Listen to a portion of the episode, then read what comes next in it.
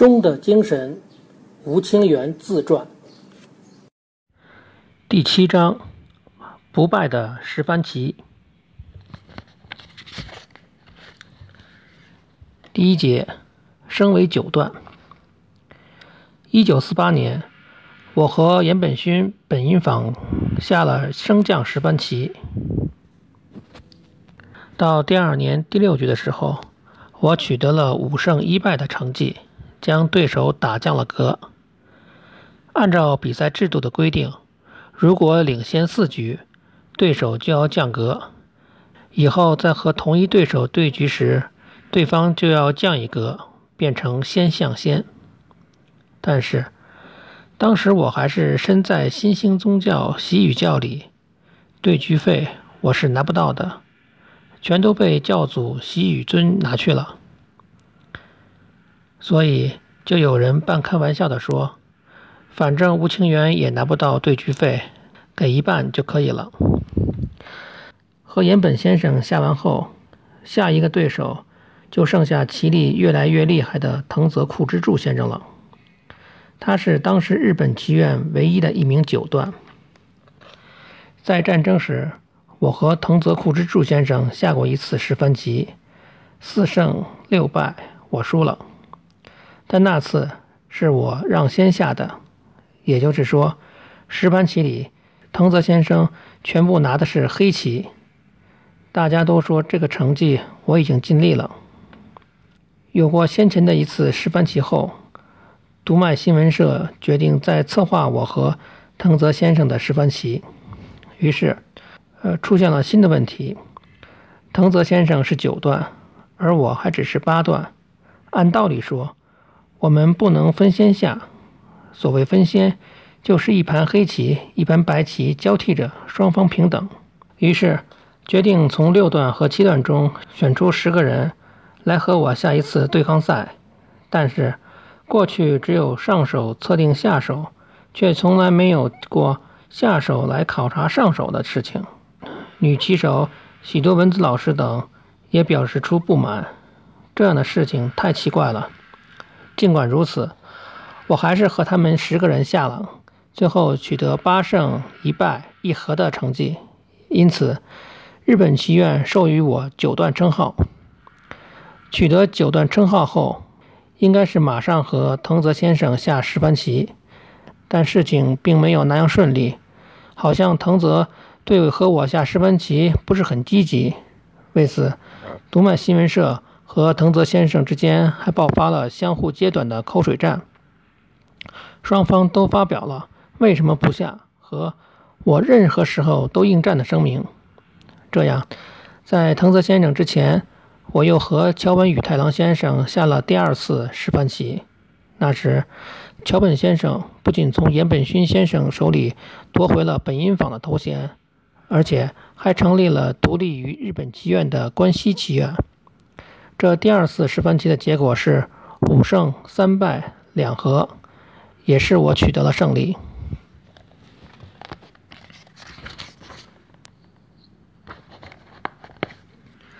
第二节，藤泽库之助和藤泽库之助九段十番棋的策划准备工作十分复杂。最后终于定下来，在一九五一年的十月开始。但是就在开始之前，为了比赛的用时，双方再次出现了争执。藤泽先生坚决主张双方各十三小时，而且不肯退让。每方十三小时，一盘棋就要下三天了。而我则主张根据日本棋院的规定，每方十小时。我一直认为，作为原则。比赛应该在一天之内下完，两天以上的比赛，对局中可能会出现接受别人支招的可能性。既然围棋是一个竞技项目，那就应该尽量排除各种不公平的因素。再说，我认为时间的长短对棋局内容的好坏是没有影响的。明治时代的本因坊秀荣名人就赞成一日制赛。无论怎样。和藤泽先生十番棋的条件，最后还是随了藤泽。时间是每方十三小时。即使这样还有问题，藤泽先生附加了一个条件：说如果这次十番棋藤泽输了，那么要马上再下一次十番棋。这是一个很奇怪的条件。升降十番棋应该是倾注了棋手全部生命的真刀真枪的比赛。所谓真刀真枪，就应该是只有一次的事情。这是非常残酷的一件事。像这种一开始就约好要再下一次的话，也许是想保证能赢我一次吧。第一局是在日光的轮王寺下的，藤泽之黑是激烈砍杀的一局。到九十四手时，藤泽先生就投子认输了，是黑棋在计算上出现了失误，一招致败。我也是那样认为的。但这是我们对局双方的错觉。其实，黑棋有一招制胜的手段，双方出现相同的误算，这也是十分少见的。这示范棋的结果是我取得了七胜两败一和的成绩，藤泽先生降格了。事先说好的再赛一次的复仇十三棋，于一九五二年秋天开始了。到第二年春天第六局的时候，我取得了五胜一败的成绩，藤泽先生再次降格，这次示范棋也就此结束了。在下第六局之前，藤泽先生说。如果再被我打降格的话，他将退出日本棋院，因为这样的成绩玷污了日本棋院的名誉。后来，藤泽先生改名为彭斋之后，又继续参加比赛了。第三节，国籍。说一说我的国籍。出生于中国的我，到了日本后的头八年里，都还是中国国籍。后来，随着战争的进一步升级，我加入了日本国籍，一直到战后。到了1946年，突然有一天，一些在日华侨来到我家，并且拉着我去了我所住的山病区的派出所。他们强迫我放弃日本国籍，因为他们让我等在另一个房间里。所以，他们具体怎么操作的，我一点都不知道。后来，他们交给了我一本中国的临时护照。当时正好是我和桥本宇太郎先生的第一次示范棋开始的时候。第一局我输了后，那些华人又来了，说输得这么难看，像你这样的人要了也是没有用的。结果他们又把临时护照从我手上拿走了。后来拿到正式护照已经是一九四九年以后了。那一年，中国的国民党在内战中战败，去了台湾。我去了横滨的中华民国领事馆办手续，终于拿到了护照。在此之前，我三年没有国籍。妻子和我一样，在一九四六年失去了日本国籍，实际上一直也是处于无国籍的状态。而我们一九五二年才发现这个情况的。当时正好刚赢了和藤德库之助先生的示范棋，就收到了台湾的邀请函。妻子去申请护照的时候，才发现自己竟然是没有国籍的，便一边找律师商量，一边办手续，终于又恢复了日本国籍。失去日本国籍的真相是：一九四六年，那些华侨冲到派出所，山病区派出所的工作人员对他们说：“不是本人的话，是不能办理退国籍手续的。”因此，华侨们怒吼道。战败国的国民说什么呢？然后就强词夺理地将我和我妻子的日本国籍都退掉了。那是日本刚刚战败后十分混乱的时候发生的事情。拿到了护照，决定去台湾。这时，周围有人开始担心我会不会一去不复返，不再回日本了。因为在战时加入日本国籍的我，曾是被人贴出悬赏告示的。所以这次如果去台湾，很可能会有人和我算旧账。在东京举办了鉴别会，作家川端康成先生和松道孝峰先生都来了。席间，川端先生还对我说：“吴军，还是不要卷入政治的好。”看得出他很为我担心。第四节，大国手。我是和妻子还有女棋手本田幸子一起去的台湾。那是一九五二年，从羽田机场乘螺旋桨飞机经过岩国和那霸，飞机不仅小，而且速度也很慢。一旦晃动起来，脑袋几乎要撞到机舱顶了。那时，冲绳还没有归还给日本，厕所还分有色人种和白人。妻子要妻子要进写着只有白人的厕所时，竟引来了美国的宪兵。虽然也有回不了日本的担心，但一到台北机场，那样的不安立刻就消失了。在机场，大约有二百来人迎接我们，规模宏大，欢迎热烈。我见到了台湾的空军总司令，也是围棋协会理事长的周志柔，还有台湾银行副总裁应昌期先生。我和他们都是第一次见面，母亲、大哥和两个妹妹都在台湾。时隔十一年，我又和他们见面了。抵达台湾后，我立刻就被带到一个叫做中山堂的公会堂，先和一位天才少年下棋。那个少年就是当时只有十岁的林海峰。之后连续好几天，每天都是宴会。最值得纪念的是，台湾赠予我的大国手称号。国手的意思和日本的名人含义是一样的，所以也就是说是大名人。这是很高的荣誉。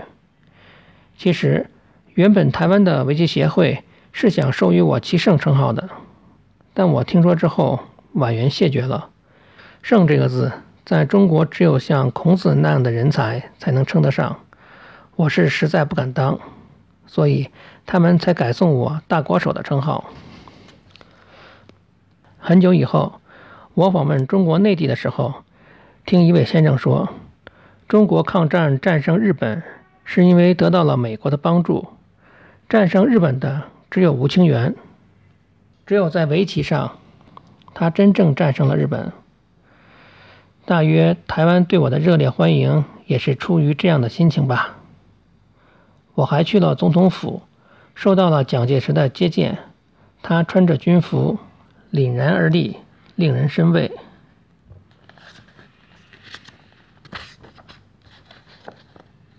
第五节，少年林海峰和林海峰的测试棋是一九五二年八月在台湾的一个礼堂里下的。当时的林海峰十岁，会堂里来了好几百人。我让他六子，进行到一半的时候，林少年的棋就完全不行了，看样子马上要认输了。他突然拿出自身的力量，将局势挽回了不少。后来才听说。原来事先有台湾的一流高手帮助林少年研究对策，但是结果还是我赢了一目。也就是说，周围的人事先教的定式根本就是不行的。所以，如果林少年一开始就根据自己的想法下的话，结果可能反而会更好。测试集之后，台湾的围棋协会理事长周志柔先生问我：如果林少年去日本的话，能不能下到六段或七段？我回答说，要尽早让他去日本留学。周理事长大概一开始就打算让林少年成为我的弟子吧。两个月后，林少年来到了日本，但当时我住在香根的仙石园，距离东京十分远，不能照顾他，所以日本的围棋协会就把林少年托付在东京某个有声望的华侨家里。让他作为日本棋院的院生开始了围棋学习，但因为还只是十岁的孩子，和父母分开了，语言也不通，生活很不方便，所以林少年显得无所适从，很不习惯。我听说他为了打发时间，就坐在山手线电车上转了一圈又一圈的时候，觉得这样下去可不行，所以又把他委托到。京都的华侨朱建义先生的家里，并让他去日本棋院京都支部的藤田五郎先生家里修业。朱先生曾经担任过华侨会长，是一个很好的人。因为我和林少年离得很远，所以我们实行的是通信教学。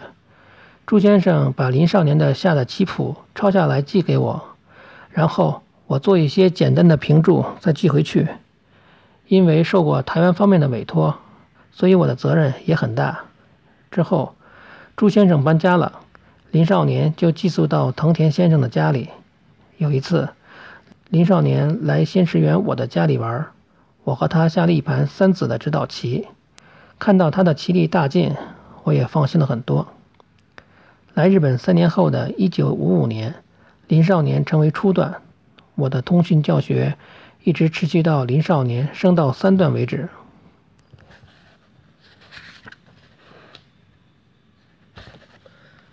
第六节，小田园。十一年后。和母亲舒文在台湾见面时，母亲提出了希望和我们一起住的想法。母亲提出了希望和我们一起住的想法。为此，我在香根仙石园我家里的院子里又盖了一栋房子，迎接母亲的到来。母亲于1953年再次来到日本，但是在仙石园有生活上的问题，附近找不到医生，如果生病了。只能去距距离较远的小田园叫医生。曾经有一次，我发了四十度的高烧，躺了很长的一段时间。那是发生在一九五零年，我正和桥本宇太郎下第二次十番棋的时候。来看我，来给我看病的医生说，来给我看病的医生，有的说是伤寒，有的说是肾炎，不能确定到底是什么病。高烧一个星期都没退下去，前后四位医生都是从小田园请过来的，结果还是请了一位有名的医生，终于诊断出我得了流感。医生说吃什么都可以，要多加点营养。我记得当时我吃了螃蟹，我特别喜欢吃螃蟹。我的一位住在金泽的新朋友，我的一位住在金泽的朋友知道我这一爱好后。就带着上好的螃蟹来探望我，稍稍有些跑题了。当时的仙石园还是一个不太方便的地方，母亲已经六十五岁的高龄了，我担心她会突然生病，而且那时，而且正时，而且正好那时妻子也怀孕了，这是我们夫妇的第一个孩子。考虑到母亲以及将要出生的孩子，我决定搬家。虽然仙石园的冬天十分寒冷，但那里的自然环境却十分优美。稍微走几步，就可以望见箱根的群山以及富士山。秋天长秋天长满狗尾巴草的空地，也是我很喜欢的景色。结果我在仙石园只住了五年。我在小田园寻找下一个住处，在看得见海的高台买了一块地，盖了房子。那时是一九五五年，我四十一岁的时候。第二年的一月，长子信树出生了。我现在住在东京的四谷，小田园的家还在，因为周围又盖了很多房子，已经看不见海了。长子之后，一九五八年，我们又有了女儿嘉诚。一九六二年，我们的小儿子昌树也出生了。我的家里。我的家一下子变得十分热闹。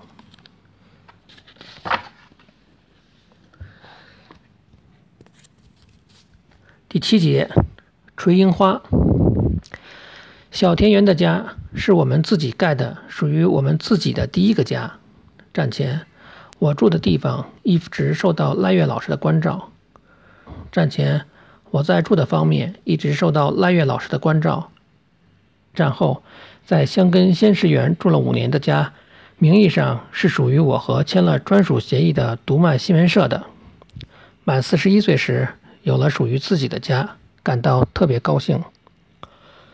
不管怎么说，战后我是从一无所有开始的，经历了各种各样的困难。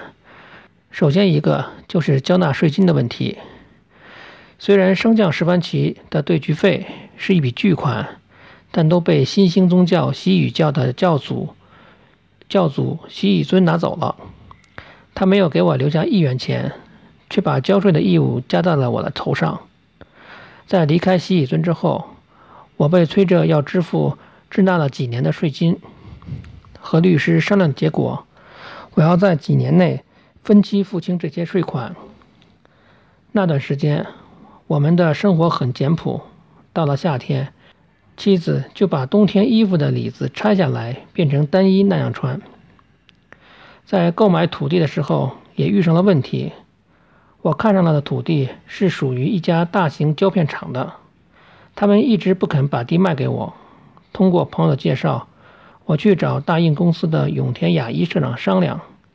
永田社长是造就大影公司黄金时代的人，因为他的独断专行，他有个绰号叫“永田喇叭”。永田社长答应了我，对手下的人说。把土地给我卖给吴军。土地大约有三百平左右。新家的完工，新家的工程完成后，从很早开始，从很早开始就非常关照我的京都新闻会。从很早，从很早，从很早就非常关照我的京都新闻会长坂内义雄先生对我说：“祝贺乔迁新居。”给你买点什么礼物吧。板内先生战前在满洲经营过纺织公司，战后是关西电力、九州电力的董事，后来还当过百货店的社长。我回答说：“如果要送礼物的话，树最好，一直可以留作纪念。”所以，所以他就送了我两棵垂樱花，现在长得已经有好几米高了。每年一到春天，就开的十分，就开十分漂亮的粉色的花。听板内先生说，这和平安神宫里的樱花是同一个品种。几年后，在京都的一个演讲会上，板内先生突然倒下了。刚巧我也在场，就跑了过去。虽然尽力抢救，但板内先生还是当场去世了。他是战后最关照我的人。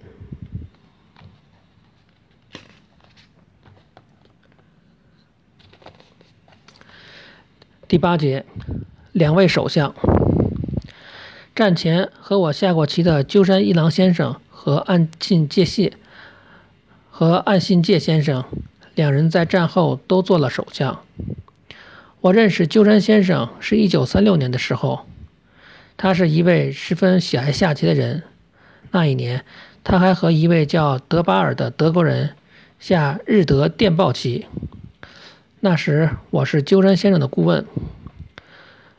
德巴尔的围棋是自学的。一九三零年，他受日本棋院副总裁大仓喜七郎的邀请来到日本。他在日本学了一年，然后回德国进行围棋的普及活动。可以说，他是围棋国际化的先驱者。所谓电报棋，就是把每一手棋都打在电报上。通过电报和对手下棋，每一手棋都是通过电报在日本和德国之间飞来飞去，这在当时引起了很大的关注。这盘棋一共下了五十二天，结果鸠山先生七目胜。日德条约签字仪式举行的时候，正是下这盘电报棋期间。那以后和鸠山先生见过许多次面。也曾和赖约先作老师一起去鸠山先生家下过指导棋。岸信介先生也很迷围棋，我还去过他家里。棋力是我让妻子左右。岸信介先生战后曾作为战犯被关押在朝押拘留所里，他出来后和我曾在饭店里下过棋，结果我发现他的棋力大进。我只能让五子了。原来，当时大东亚大臣青木一男先生也被关在朝押拘留所里。青木先生的棋力很厉害，一定是岸信介先生和青木下了许多棋，才导致岸信介先生的棋力大涨的吧。从朝日新闻社进入政界的旭方竹虎先生也很关照我，关于他。也有很多回忆。大约是停战前两天，旭芳先生来过我这里。通过旭芳先生，朝日社想邀请我参加朝日新闻主办的棋赛，但因为这之间的关系错综复杂，所以最后还是没能参加上。旭芳先生的人品很优秀。战前，因为我在读卖新闻主办的棋赛中连胜七人，读卖新闻社的正立松太郎先生赠送过银杯给我，是在他们旧的四层建筑的公司屋顶上举行的。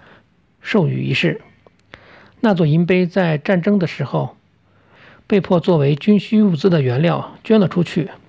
战后，郑立先生被提名为众议院议员的候选人时，还曾经拉我去参加他的竞选活动。一起一起去的还有作家村松孝丰先生、柔道选手三传九藏十段等。虽然那时我正和藤泽库之助下着十番棋。但我还是去了富士山的选区。第九节，最后的十番棋。当时的日本棋院只有我和藤泽库之助先生是九段。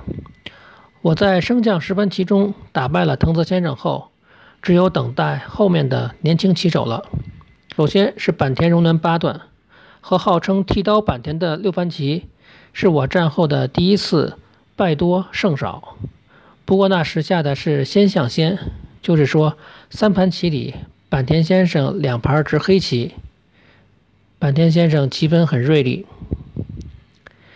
一九五三年的十一月，开始了我和坂田互先的，开始了我和坂田互先的升降十盘棋。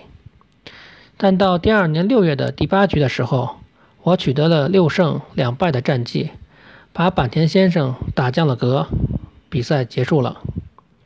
下一个对手是高川阁本因坊。升降十番棋从一九五五年的七月下到了一九五六年的十一月。高川先生的棋风和坂田先生截然不同，他的棋讲究的是均衡。高川先生在1952年击败桥与本太郎先生，获得本因坊，后改名本因坊秀格。当时，高川先生已经取得本因坊四连霸的骄人战绩，但是他在和我每年的三番棋比赛中一直是连败。和高川先生的十番棋也是下到第八局就把高川先生打降了格，最终是以六胜四败的成绩获胜。不过，在这次十番棋的过程中，因为高川要下本因坊的卫冕战，所以中断五个月。在卫冕决赛里，高川达成了前所未有的五连霸。我们十番棋的第八局，正好是他刚刚取得五连霸的时候。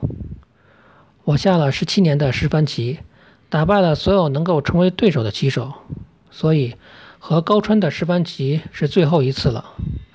升降十番棋的比赛终于闭幕了。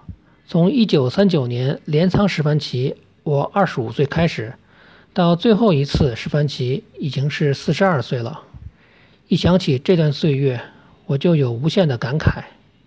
那段时期是我棋力最强盛的时期，但是如果我在升降十番棋中被某个棋手打败的话，我想我的棋手生涯也就会就此结束吧。因为如果输了，我就无法在日本待下去了，必须回中国。我就是带着这样的紧张感去面对十番棋的。本来，日本自古以来就有把名人称号授予棋艺达到巅峰的棋手的惯例，但是关于授予我名人的话题，连提都没有提及过。